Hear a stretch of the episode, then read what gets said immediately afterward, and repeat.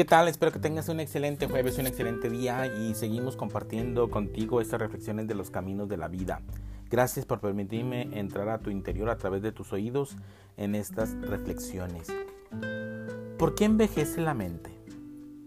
En el sentido, en el sentido de volverse descrépita, de, de deteriorarse, repetirse, estar atrapada en hábitos, hábitos de trabajo o en los diversos hábitos de la ambición, la mente se halla tan agobiada de innumerables experiencias y recuerdos, tan desfigurada y marcada por el dolor que no puedes ver nada de manera fresca, sino que está siempre traduciendo lo que ve.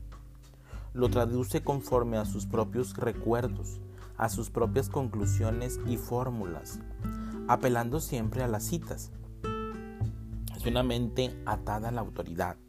Es una mente vieja. Usted puede ver por qué ocurre eso. Toda nuestra educación se limita al cultivo de la memoria. Y tenemos esta comunicación masiva a través de los diarios, la radio, la televisión, las redes sociales. Están los profesores que leen sus clases y repiten la misma cosa una y otra vez hasta que el cerebro de uno se empapa de lo que ellos han repetido y usted lo vomita en un examen. Y uno obtiene su título y continúa en el proceso, el empleo, la rutina, la incesante repetición.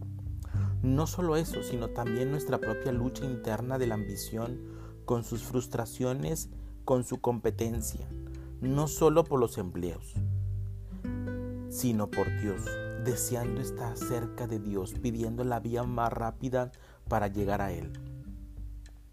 Lo que ocurre pues es que debido a la presión, el esfuerzo intenso, a las tensiones, nuestras mentes se hallan atestadas ahogadas por la influencia, por el dolor. Seamos o no conscientes de ello. Desgastamos la mente, no la usamos. ¿Cómo desgasta usted la mente? ¿Cómo usa usted la mente?